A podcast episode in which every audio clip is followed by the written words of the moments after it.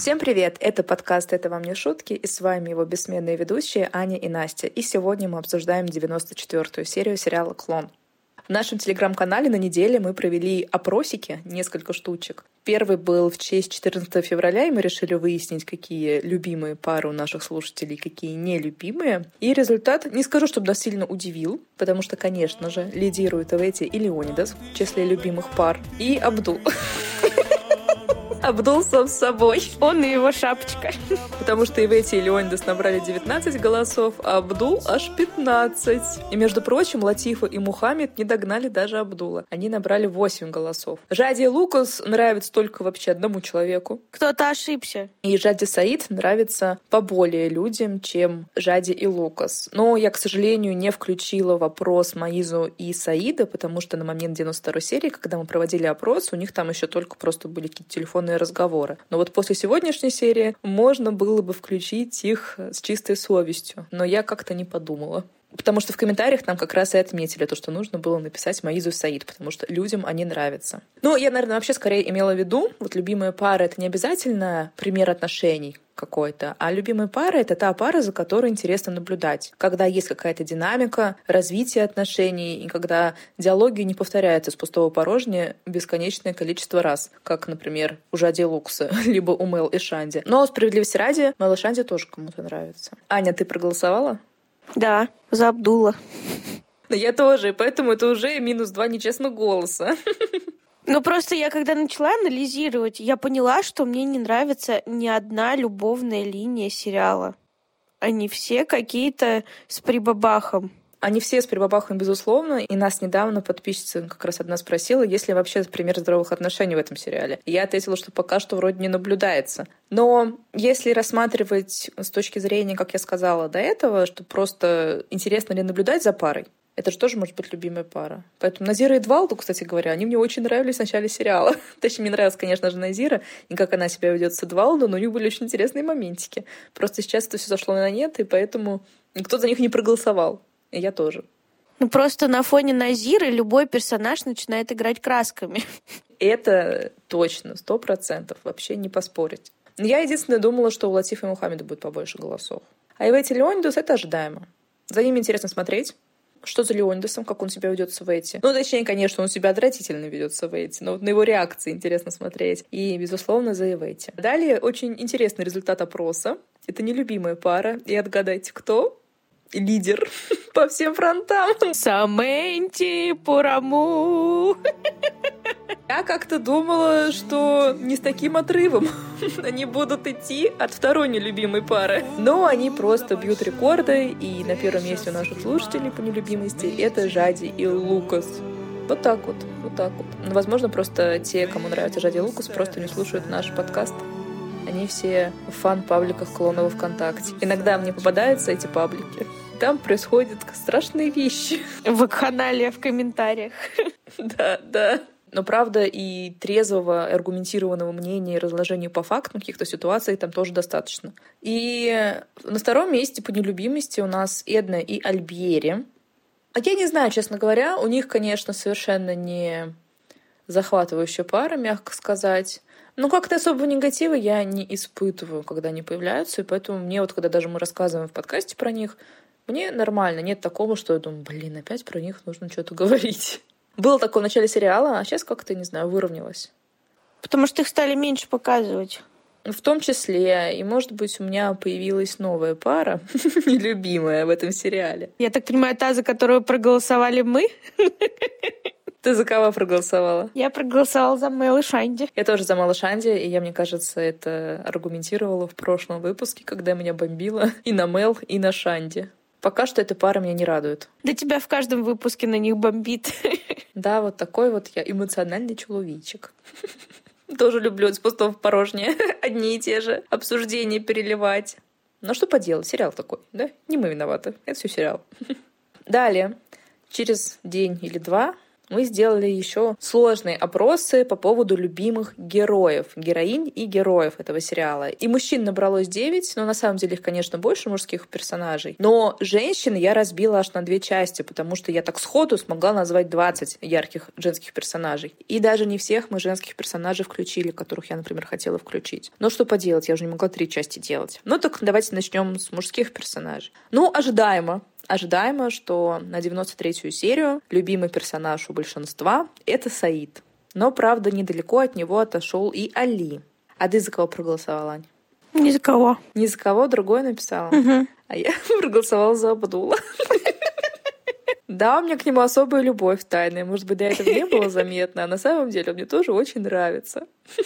Мне нравится его экспрессия, мне нравится то, как он несет свою позицию. Поэтому он стремителен, он резок, как понос, но и очень интересен в своих эмоциях. И высказываниях. Очень. Да. Вот Али, а, он занял второе место после Саида. Не знаю, иногда и довольно часто он у меня вообще выступает злодейским каким-то героем на самом деле. Во всяком случае, хотя бы если мы берем ситуацию Жади, то как он намеренно вопреки всему, все-таки выдал замуж за Саида, несмотря на все красные флаги, знаки и проведение судьбы. Он все равно выдал ее замуж, когда нужно было, наверное, все-таки Жаде как-то поработать перед этим. Поэтому я не могу назвать его своим любимым героем, это точно. Саид, он, наверное, идет в противовес Луксу, хотя Луксу тоже два человека назвали любимым своим персонажем. Саид, у него, конечно, много проблем, но за ним, опять же, интересно смотреть. Интереснее, чем за Луксом. Многогранный персонаж. И я, то есть, не хочу сказать, что он какой-то супер классный, замечательный, лучший персонаж сериалов, ни в коем случае нет, просто он интересен своими действиями, что он будет делать дальше. А Лукас довольно простой в этом плане товарищ. Он у нас редко очень удивляет, в отличие от Саида. А Саид там еще нам даст много тем для обсуждений в будущем. Это только начало. Еще упоминали Лобату, которого я, честно говоря, забыла включить в этот список в комментариях. Это Тавиню, да. Но опять же, про Тавиню я помнила, но просто у нас, к сожалению, максимум можно только 10 вариантов ответа давать в вопросах. И у нас не было ресурсов таких. И далее мы обсудили, кому нравятся какие женские персонажи. Я разделила, как я говорила, опрос на две части. И вот по результатам первой части у нас лидирует и. Хотя долгое время и с Назирой прям голос в голос шли. Но потом все-таки, когда голосов набралось еще побольше, Ивети выбилась в лидеры, потому что за нее проголосовали 17 человек, за Назиру 13 человек, в том числе я. А ты за кого проголосовала? За Назиру. А ты моя Ну и Латифа. Латифа тоже нравится народу, а Жаде не нравится народу. Ну, кому-то она нравится двум человекам, а мои за одному. Я удивлена, что за Зорайда никто не проголосовал, потому что, судя по комментариям, ну и вообще, в принципе, как про нее отзываются, она ну, в положительных героях и много кому нравится. Она, безусловно, положительный герой, много кому нравится, но все-таки любимый персонаж — это тот, за кем тебе очень интересно наблюдать, наверное. Ну, согласна, да. Зурайда никаких... Экшена не дает. То есть, безусловно, конечно, персонаж любимый должен нравиться и по каким-то личным своим качествам, и потому как он ведет себя в сериале, но в то же время за ним должно быть интересно наблюдать. А Зурайда, она такой, она очень хороший, но второстепенный персонаж. Она вот сугубо положительная. Когда, как, например, Назира со своими приколами. Но Назира вообще, конечно, это особая звездочка этого сериала. Но наряду с Эвети, безусловно, наряду с Эвети. Но я еще думаю, то, что у Зурайда здесь поменьше голосов из-за того, что первая часть опроса, тут я прям собрала, наверное, главных Всех героинь. Всех сильных, да. Всех сильных, то есть, понятное дело. И я это, я это намеренно сделала, честно говоря. Ну, то есть я намеренно поместила в один опрос Жади, Маизу, Латифа и Вети Назиру Зурайда, и там дальше кого-то еще написала, там Деуза Мелталминья. Вот, чтобы не было двойственности у людей. Такая я вот хитрюшка. Да, Жади у нас совершенно не находится в лидерах вообще ни разу. Ни разу. Во второй части опроса, кстати, к моему удивлению, лидирует Жура, потому что за нее проголосовали аж 12 человек. В том числе и я.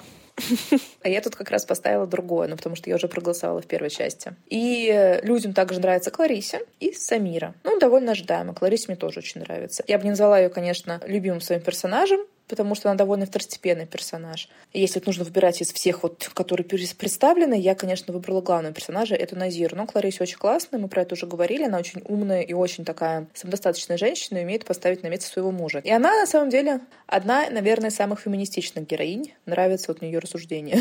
Я бы здесь Карл заменила на Лидиану, а Карлу на Адетте. А, ну, Карла Адетти я не думала, я вот не знала, кого вставить. У меня была мысль ставить Алисинью, я потому что подумала, что, наверное, точно за никто не проголосует. Печально, да? Хотя кто знает, может быть, и проголосовали. А вместо Карл, да, я думала, может быть, поставить Лидиана. Но потом я подумала, что, в принципе, наверное, это как-то более-менее такие равноценные персонажи. И плюс Карл, она все таки наверное, более... Не то, что более позитивный персонаж, более зрелый и осознанный, чем Лидиан. Лидиан все-таки такая женщина-паника, женщина-истерика. Но она забавная. Зато она делает шоу. Да, она делает шоу. Но я думаю, что мы еще через серий повторим опрос когда появятся еще новые персонажи, или, может, как-то его модернизируем и как-то или по-другому скомпонуем героев. Но это было интересно. Вообще нам нужно иногда делать опросы и понимать вообще настроение-то слушателей и зрителей. Можем сделать опрос, нравится ли вам наш подкаст. Я боюсь увидеть ответы, если будут плохие какие-то, я расстроюсь. Поэтому я не буду это делать, поберегу свою психику. Так, ну мы с опросами, со статистикой и аналитикой разобрались. И я думаю, что можем приступать уже к нашей 94-й серии. И начнем мы сразу с Марокко, где Альбьери говорит Лабату на празднике в честь э, Альбьери, что с Лукасом все будет хорошо, и падение обошлось без серьезных последствий. Диагноз Лукаса — это какая-то загадка черной дыры, потому что он вроде бы вот только вот свалился с этой крыши, переломал таз на минуточку, без серьезных последствий. Таз переломал человек и ему два месяца нужно будет лежать на койке, не вставать, ну, последствий ноль серьезных. Но, может быть, они имеют в виду то, что он в итоге все-таки сможет ходить и шевелиться. Может быть, это для них несерьезные последствия. Ну, возможно, да. Возможно, все могло окончиться хуже для него он бы остался инвалидом. А интересно, врачи могут прям сразу так сказать, то, что человек точно встанет, точно два месяца ровно пролежит, а потом забегает. Но это только в этом сериале.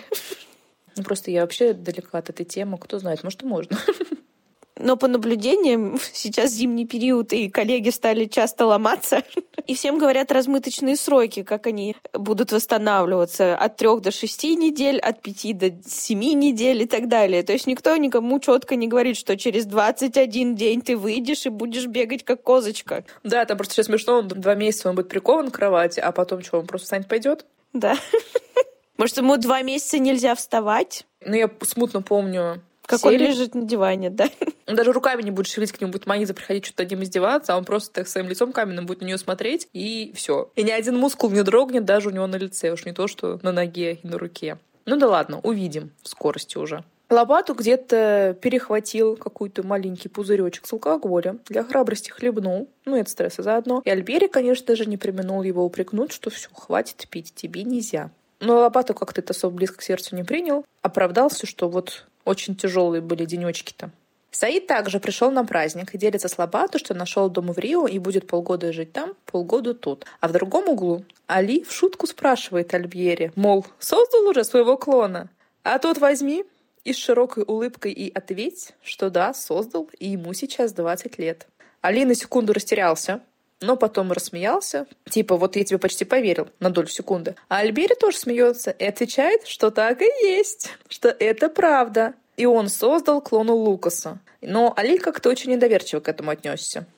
Я создал клона Лукаса в своей лаборатории. Да? И какой же он? Это Лукас. Только в том возрасте, когда ты с ним познакомился. Да? А ты подумал о последствиях этого эксперимента? Представь, что Лукас встретится с самим собой, но только молодым. Если бы я мог также вернуться во времена нашей молодости. А что бы ты почувствовал, Али? Думаю, страх. Мне бы стало очень страшно. Почему страшно? Ты только представь, каково это видеть себя и знать, что ты не можешь контролировать мысли и поступки этого человека. Страшно. По сути дела, клон — это точная копия, это я, а не другой человек. Али, послушай, я бы хотел, чтобы ты... Альбиери, это подобно тому, что ты смотришь в кривое зеркало, в котором видишь себя на 20, 30, 40 лет моложе. Я боюсь даже думать об этом. Слушай, ну я так понимаю, Али не поверил ему все-таки, правильно?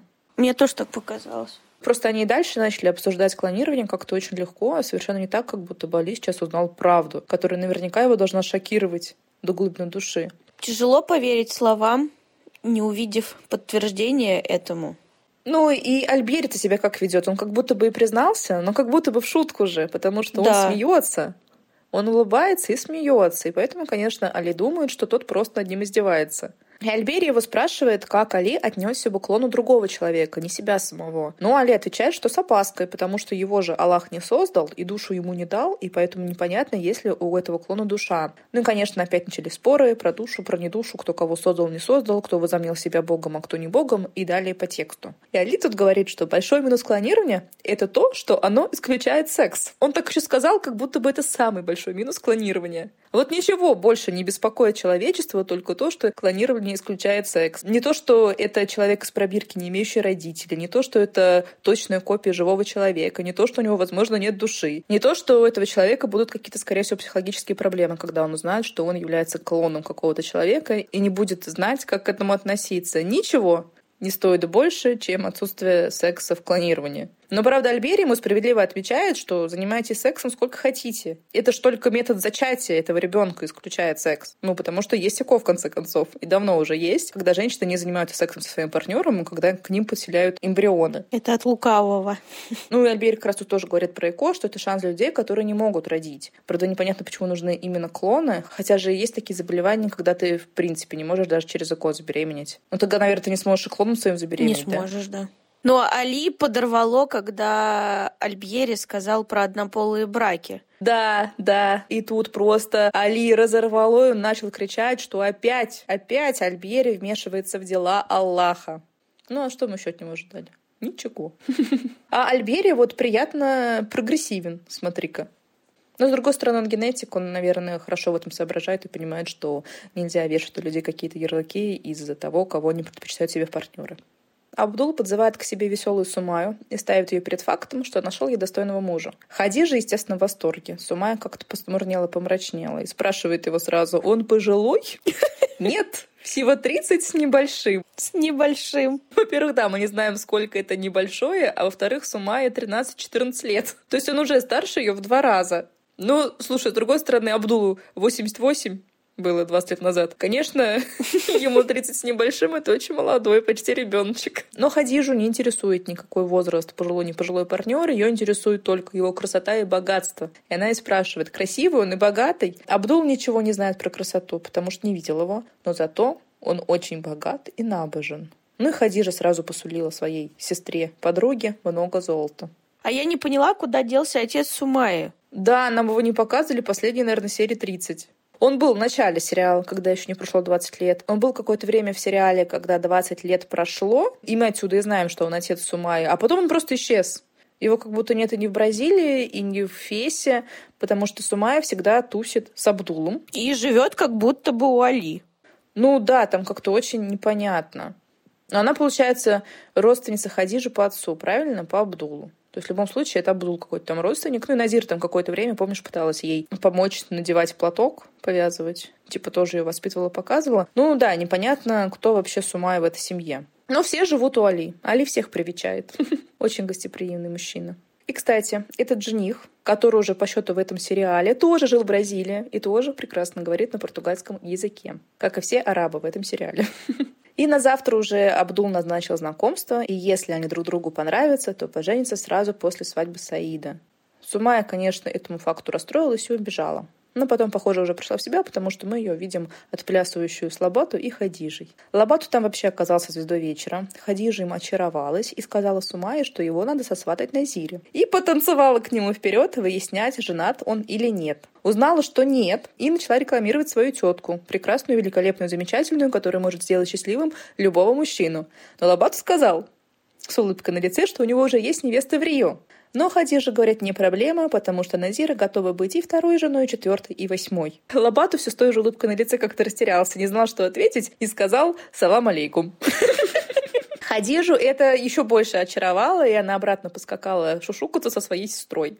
Сумай. Жади вообще, кажется, проводила время отлично, много смеялась и подтанцовывала. Но к ней подошел Саид, она немножко помрачнела, и он ей наказал готовить ему свадьбу и найти самых лучших танцовщиц и украсить дом. А сам он собирается в Рио по делам. Она не поняла, почему она должна это делать, потому что у Али явно больше связей, больше опыта в организации таких мероприятий, но он ей четко, твердо сказал, что я хочу, чтобы этим занималась ты. Надеется, что она будет ревновать, пока будет танцовщица сказать на свадьбе мужа.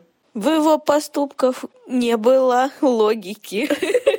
Я не умею жить по-другому. Утром Лабату пришел в больницу к Лукасу и рассказывает про обстановку в доме. И Лукас тут задает гениальнейший вопрос. Ты думаешь, Саид знает про наши планы Жади? Ему же Жади в прошлой серии сказала, что сказал. Что, во-первых, все знает, а он еще так спросил, как будто бы он исключает возможность, что Саид, в принципе, знает про них. Как-то вот он, мне так показалось, он спросил. Ну, очевидно, что Саид знает про вас. Это, во-первых. Там про ваши планы, наверное, досконально не знает. Ну уж наверняка догадывается, учитывая, что когда он уходил из дома с людьми Саида, Жади ему кричала при своем муже «Лукас, никуда не иди». То есть совершенно было очевидно и понятно, что Саид знает про то, что Жади мучит мутки с Лукасом. Это, во-первых. И, во-вторых, когда изначально Лукас шел на этот ужин вместе с Лабату, он хотел говорить с Саидом о Жаде. Его перед фактом, что все, люблю, не могу Жади, я ее забираю, адьос. А тут он удивлен, что Саид может про них знать. Ну, может, все-таки головой ударился, пока летел. Да, мне все чаще так кажется. И Лабату ему отвечает, что уж лучше бы Саид знал наверняка, потому что в его воображении все может быть намного хуже, чем есть на самом деле. Хотя куда уж хуже. куда уж хуже. И тут легок на помине. В гости заходит Саид. Спрашивает, как себя чувствует Лукас сообщает, что завтра летит в Бразилию, и спрашивает его, хочет ли он что-то передать своей жене через Саида. Лукс ответил, что не стоит беспокоиться. Но Саид опять сделал очень твердый намек, что планирует с ней встретиться, и еще раз спросил, точно ли не нужно ничего передать вашей жене через меня. И ушел. А Лукас спрашивает Лабату, что это за такие идеи передавать что-то Маизе через Саида. Ну, тоже 2 плюс 2 сложить не может. Там такая откровенная манипуляция. Ну, Лукас у нас Наверное, да, правда ударился. Хотя он все время был таким. Ладно. Не нужно здесь списывать на недуг. А Али и Альбьери гуляют по Медине и обсуждают Жади и Лукаса и переменчивый западный мир. Нет, нет. Посмотри, к чему привело твое упрямство. Например, твоя племянница и Лукас. Если бы ты позволил им быть вместе, можно было бы избежать всего этого кошмара. Сухими из воды вышли бы Лукас и его отец, а моя племянница осталась бы у разбитого корыта. Она ему уже надоела. Вам очень быстро надоедают ваши жены. Али, я хочу сказать... Вы вообще не постоянны. На Западе привыкли безумно потреблять, постоянно менять машины, одежду, женщин. Менять все. Вы не можете быть привязанными к чему-либо. А мы, напротив, предпочитаем хранить то, что имеем. Ладно, ладно, возможно, мы в чем-то преувеличиваем, но вы, в свою очередь, помешаны на своих традициях, законах. Как будто вы живете в доисторические времена. Нет, нет, нет.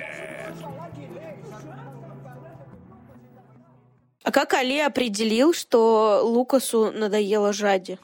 Ну, типа, что он тогда же все-таки не добился ее, хотя он, если бы продолжил добиваться, Али разве разрешила бы ему с ней остаться, я не знаю. И женился же, и ребенка родил. Не знаю, что он имел в виду. Ну, и к тому же Али знает про все эти ситуации, когда Жади сидела на пляже с чемоданами, его ждала, а он так ничего и не сделал. Ну, и, наверное, богатый жизненный опыт ему подсказывает, что в 20 лет не стоит кидаться в омут с головой и верить в неземную любовь, о которой тебе поет в уши бразильский мальчик. Но в то же время конкретно этот диалог Альбери начал хорошо. То есть он пытался выразумить своего друга, что, возможно, нужно было как раз давать свободу молодым. И если в тот момент дать им возможность построить какие-то отношения, и Бог с ним окунулся в омут с головой, то не было бы столько трагедий, не было бы столько испорченных жизней, и в первую очередь не были бы испорчены жизни как раз Лукаса и Жади. Ну, конечно, они там со своей колокольни рассуждают, что наоборот, у Жади жизнь стала бы еще хуже, потому что она осталась бы у разбитого корыта и пришла бы к нему опозоренная под крыло и опозорила бы еще всю его семью, наверное, и не знаю. Но Али, получается, даже по прошествии всех этих лет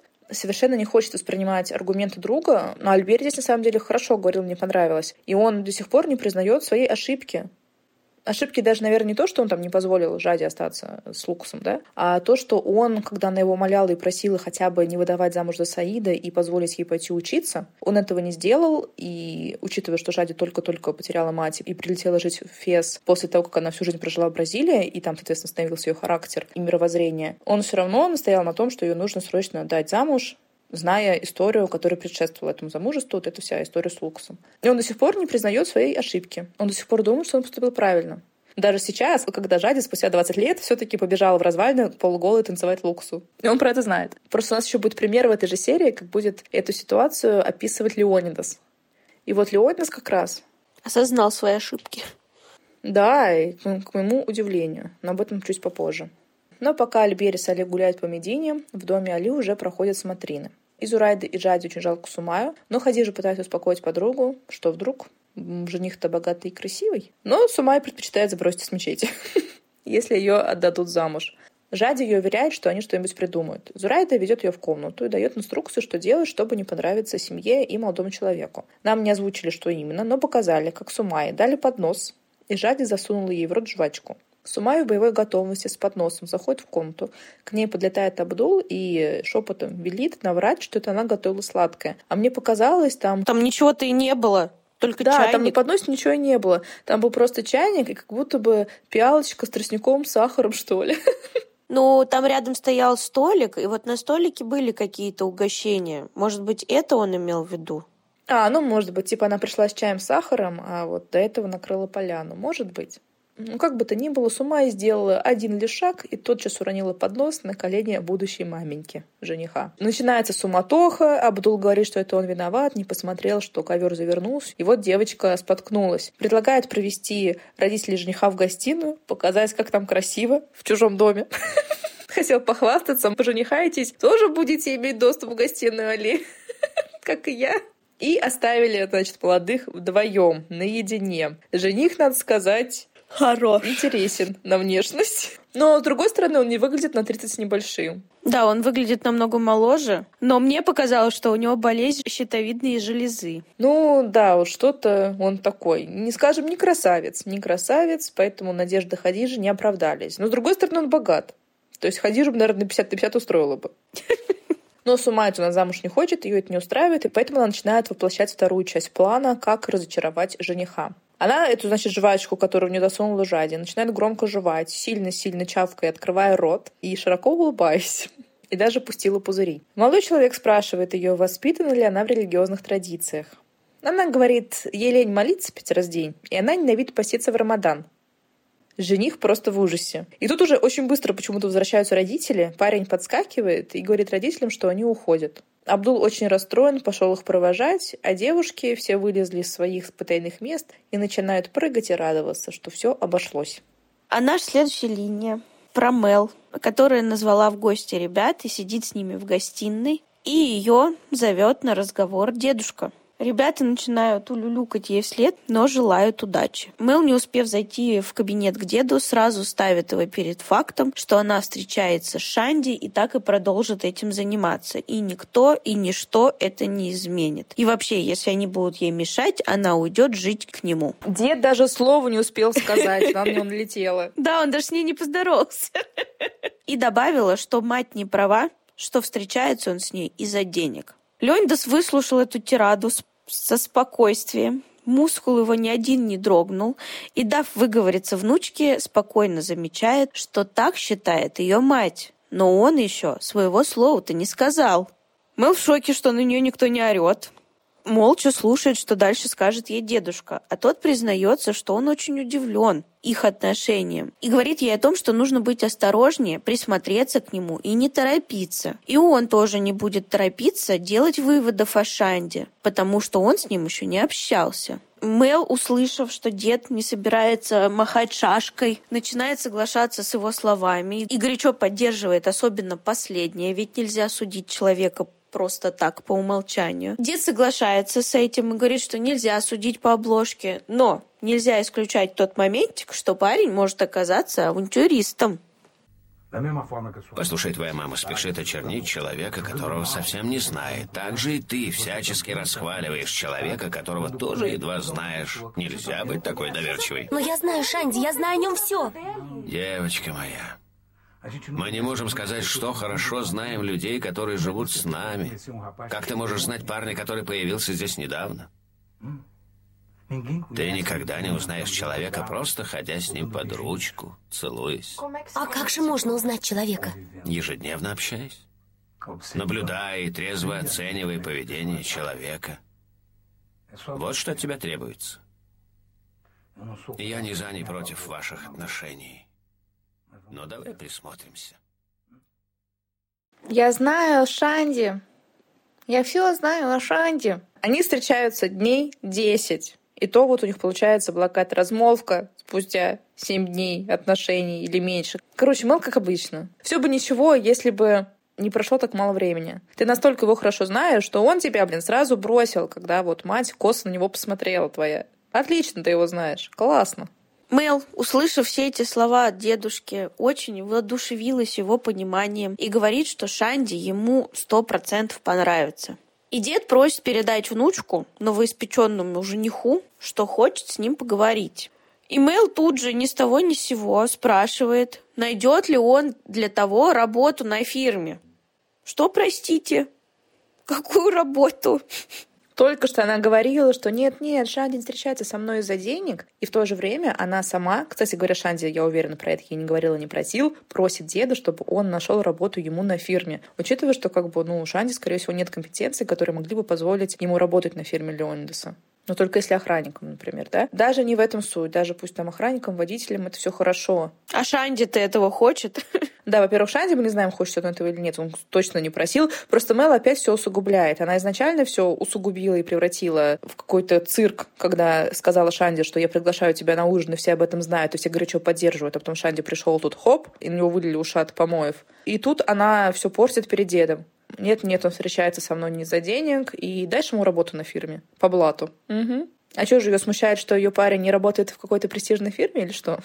Ну, может, она переживает, что он из-за нее оказался без работы. Но мне кажется, это нехорошая идея сейчас идти к деду с просьбами устроить своего нового парня из э, другого социального слоя на работу к деду. Ну да, опять же, вы встречаетесь без году недели. А если они поругаются, она заставит выгнать его с работы? Ага. Леонидас продолжает держать нейтралитет и на этот опус своей внучке отвечает, что пока его на работу устраивать не будет, но если он правда человек хороший, то он ему поможет. Мэл от этого разговора пришла в восторг и счастливая бежит рассказывать своим друзьям о том, что с дедом вроде как все хорошо получилось. И, естественно, все друзья за нее рады. Ну и Далва, как всегда, тут как тут, слышит все слова Мэл и говорит о том, что тоже намерена поговорить с Шанди и теперь будет за ним следить. А Леонидас, переговорив с внучкой, пошел разговаривать с маменькой.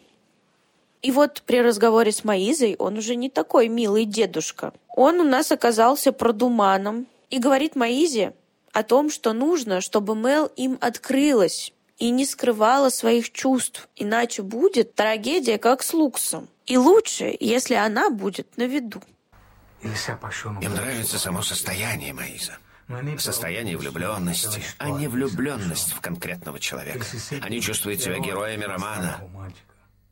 Мы не должны так болезненно реагировать на ситуацию, Маиза. Оставить все как есть? Пусть она почувствует разницу. Давлением мы ничего не добьемся. Все твои замечания она будет воспринимать в штыки. Уж поверь мне. Сеньор Леонидас, я так не смогу. Поступай как хочешь. А я буду действовать по-своему. Я не хочу повторять с ней ошибки, которые я совершил с Лукасом. Я был причиной всех глупостей, которые натворил Лукас. Также может произойти и с. И во всем этом виноват я, поверь. Ответственность лежит на мне. Вы хотите оправдать Лукаса? Я должен был одобрить тот роман. Должен был уступить. Отправил бы Лукаса в Марокко. Позволил бы ему принять другую веру. И после недели пребывания там он бы вернулся как миленький. И эта тема была бы закрыта. Вот про что я говорила. Что в этой серии Леонидас просто голос разума. Все осознал, выводы сделал и не хочет повторить ошибок с внучкой. То есть понял, что запретами и противостоянием ничего не добиться. А интересно, когда на него снизошло это прозрение? Когда Лукас подорвался в Марокко и уехал? Или когда Лукас там свалился на попу на свою? Да, мне кажется, может, вообще намного раньше. А почему же он тогда это с сыном со своим не обсудил? Ну, они, в принципе, не общаются. Ну и зачем, да? Он сам молча про себя все выводы сделал, все понял, ну и как бы Может быть, ему тоже неприятно признавать, что он был очень неправ в той ситуации и попортил жизнь сыну. Может, он боится, что до сына тоже такое дойдет, и он возненавидит отца. Много может быть причин. Но в любом случае, Леонидас молодец, полностью его поддерживаю. Но его полностью не поддерживает Маиза, потому что она решает продолжить свою супер-тактику, так как уверена, что потом Мел будет ее винить в том, что она не запретила ей встречаться с этим окаянным Шанди. Леонидас выслушал ее и сообщает, что Лукаса привезут к концу недели. И все эти его детские игры закончились двухмесячной неподвижностью. Маизе же плевать на мужа, она его не собирается жалеть. Она говорит, что не так уж все и плохо. Контракт арабская сторона не расторгла. Все очень даже хорошо. Тоже спорят. И хочу опять отметить, которую серию подряд, то, что Мел никто не рассказал про отца. Ну или, во всяком случае, нам не показали, что кто-то ей рассказал, а ведет она себя так, как будто бы она ничего не знает, потому что волнует ее исключительно Шанди. Плакала она исключительно по Шанди, и сейчас она радуется исключительно из-за Шанди и вся вот в этих отношениях. Поэтому все-таки я думаю, что ей никто не сказал. А в гостиной тем временем нам решили показать мини-социальную рекламу. Мальчики просят у Далвы пива. Она сначала согласилась им его дать, но потом опомнилась и спросила, не за рулем ли они. На что Нанду ей отвечает, даже если так, то что? И Далва строго им говорит, что никакого пива за рулем, только сок. И пошла за соком. Рекламная пауза окончена. А на другом конце Рио Ивети заставила Лауринду позвонить в офис и узнать, сможет ли Леонидас сегодня встретиться с Донной Кристиной ну, типа, представившись самой этой Доной Кристиной. И Кларисе сказала Леонидасу, что звонит Кристина, и Леонидас ответил ей, «Нет, это не моя подруга», и попросил узнать, сможет ли она встретиться с ним в среду в 4 часа в том же кафе. Просто что ему сказала Кларисе, что он ей ответил, «Нет, это не моя подруга». А там знаешь, как было? Типа, и Ветти сказала Лауринде представиться подругой Кристины, потому что Кристина сейчас не может. И типа звонит подруга и сообщает о том, что та тогда-то, тогда-то будет. А, Там многоходовка. Схема. Чтобы если вдруг Леонидас возьмет трубку, то поймет, что это не та звонит, а типа подруга. О боже мой, как все сложно. И получается, то есть Кристине не проще было позвонить на мобильный Леонидаса? Ну, конечно, нет. И поэтому, получается, Леонидас ответил, что это не моя подруга, не стал с ней говорить, а подруга подруги, которая назначает встречу в кафе. О, Господи. Завертели, закрутили. Многоходовочка.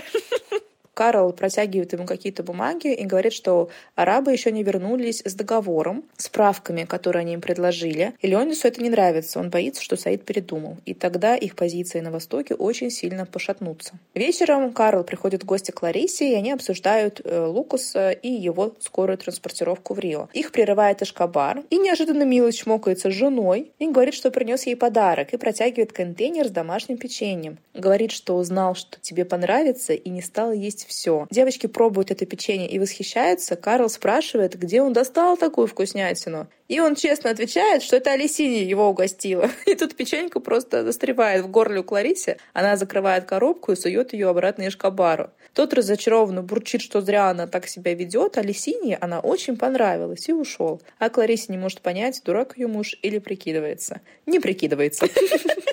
То есть он пришел с подарком, якобы для жены, с открытой банкой печенья домашнего, которое испекла другая женщина. И он не может понять, почему она обиделась. Ну как это можно было сделать подарком? Если уж прям вот разбираться, это Алисинья тебя угостила технически, а ты еще решил сэкономить на подарке жены, Представляешь, насколько редко он дарит Кларисе подарки, что она даже открытой пачке печенья обрадовалась? Да и вообще кошмар. Я говорю, он ее не ценит. Гнать его в зашей.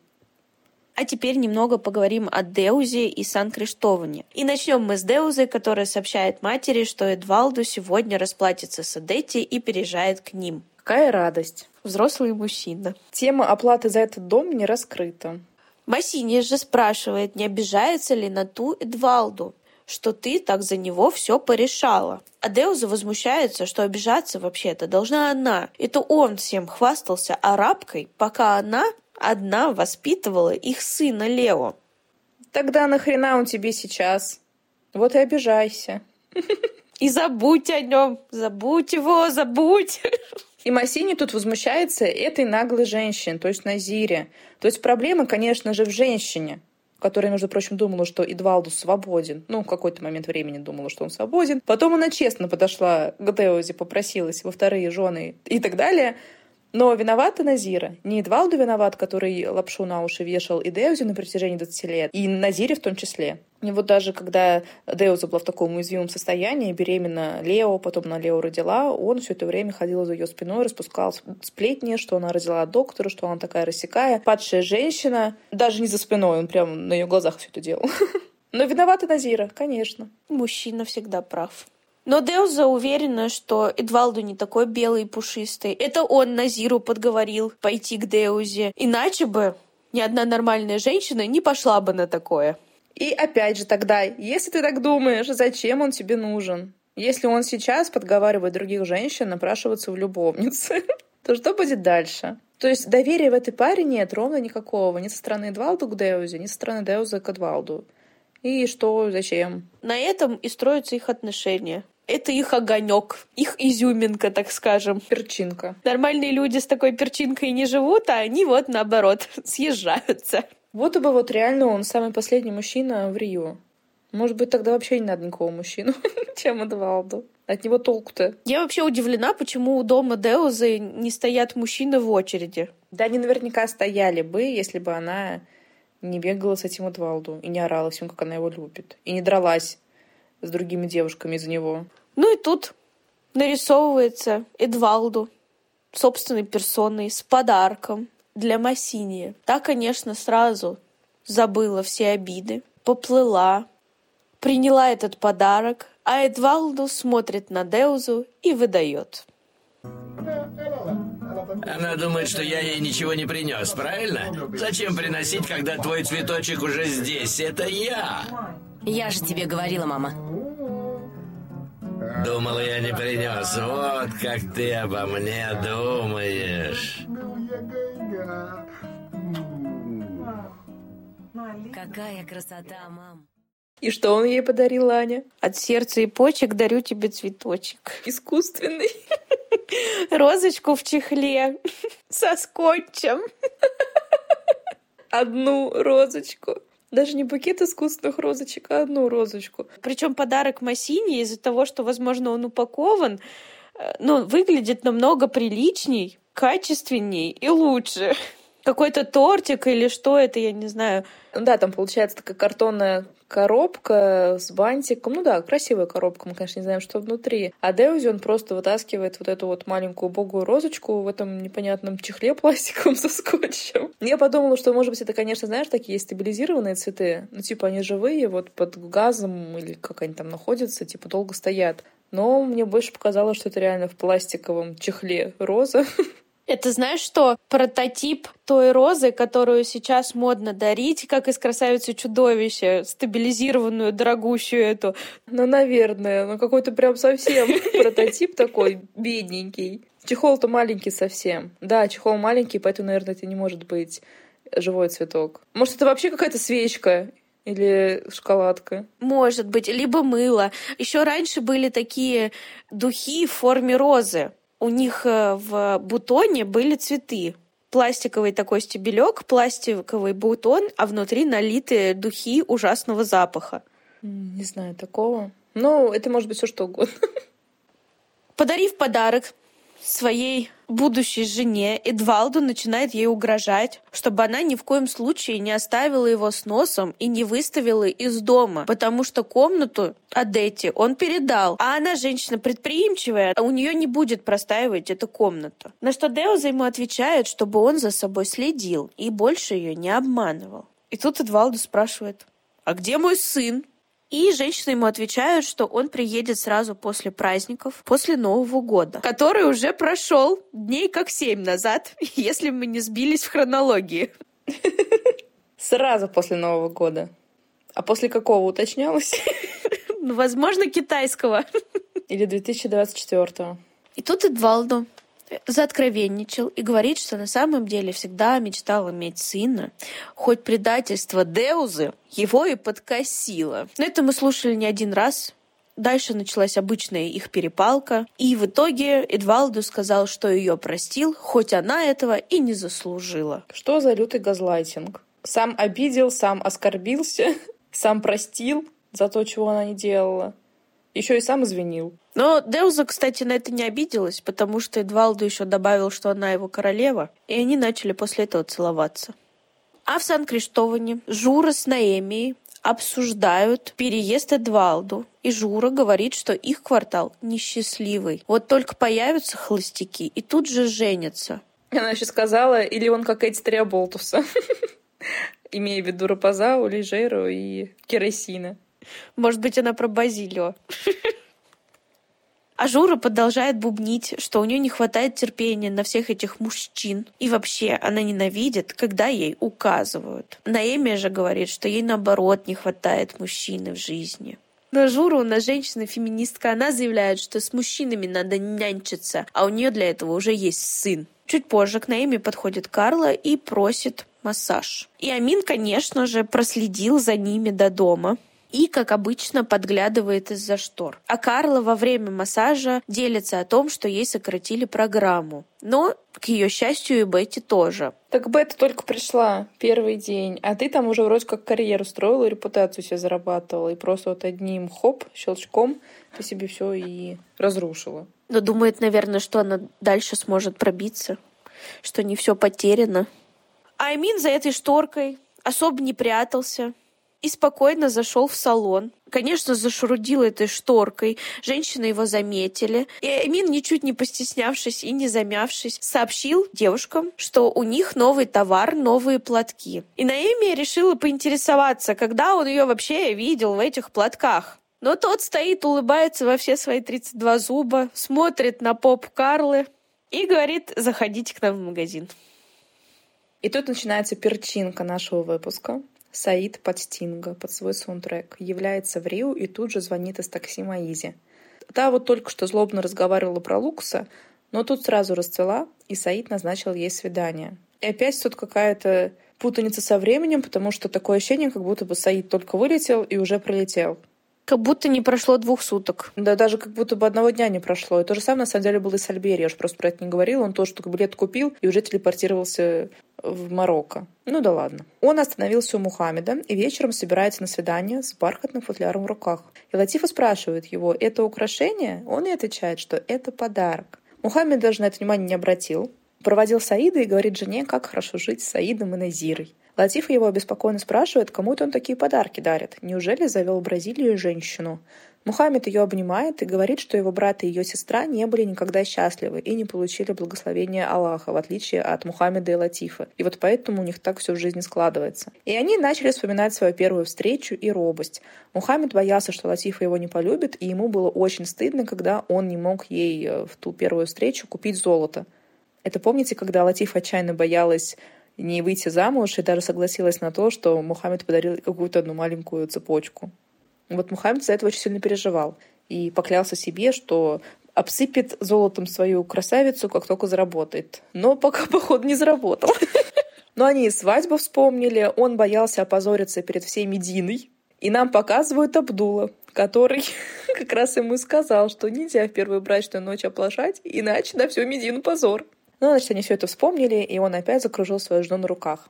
А Саид тем временем встретился с Маизой в ресторане и сразу же без лишних слов подарил ей тяжеленное золотое ожерелье. И у Маизы отвисла челюсть. На этом перчинка заканчивается этого выпуска. Достаточно. Они даже не поздоровались. Или поздоровались. Ну, неважно. Просто сразу протянул ей этот футляр. Она открыла и прифигела. Ну, я бы тоже офигела. Там такое массивное ожерелье, еще с такими лепестками, мне кажется, они могут шею поранить. Но красиво, красиво. Как продолжится их свидание дальше, мы увидим уже в следующей серии. Ну а в следующей серии мы увидим, как Назира разочаруется в своем информаторе, и Ветти филигранно обломает очередное свидание львеночку, а Маиза таки решится переступить черту. Всем спасибо, что были с нами. До скорых встреч. Пока-пока.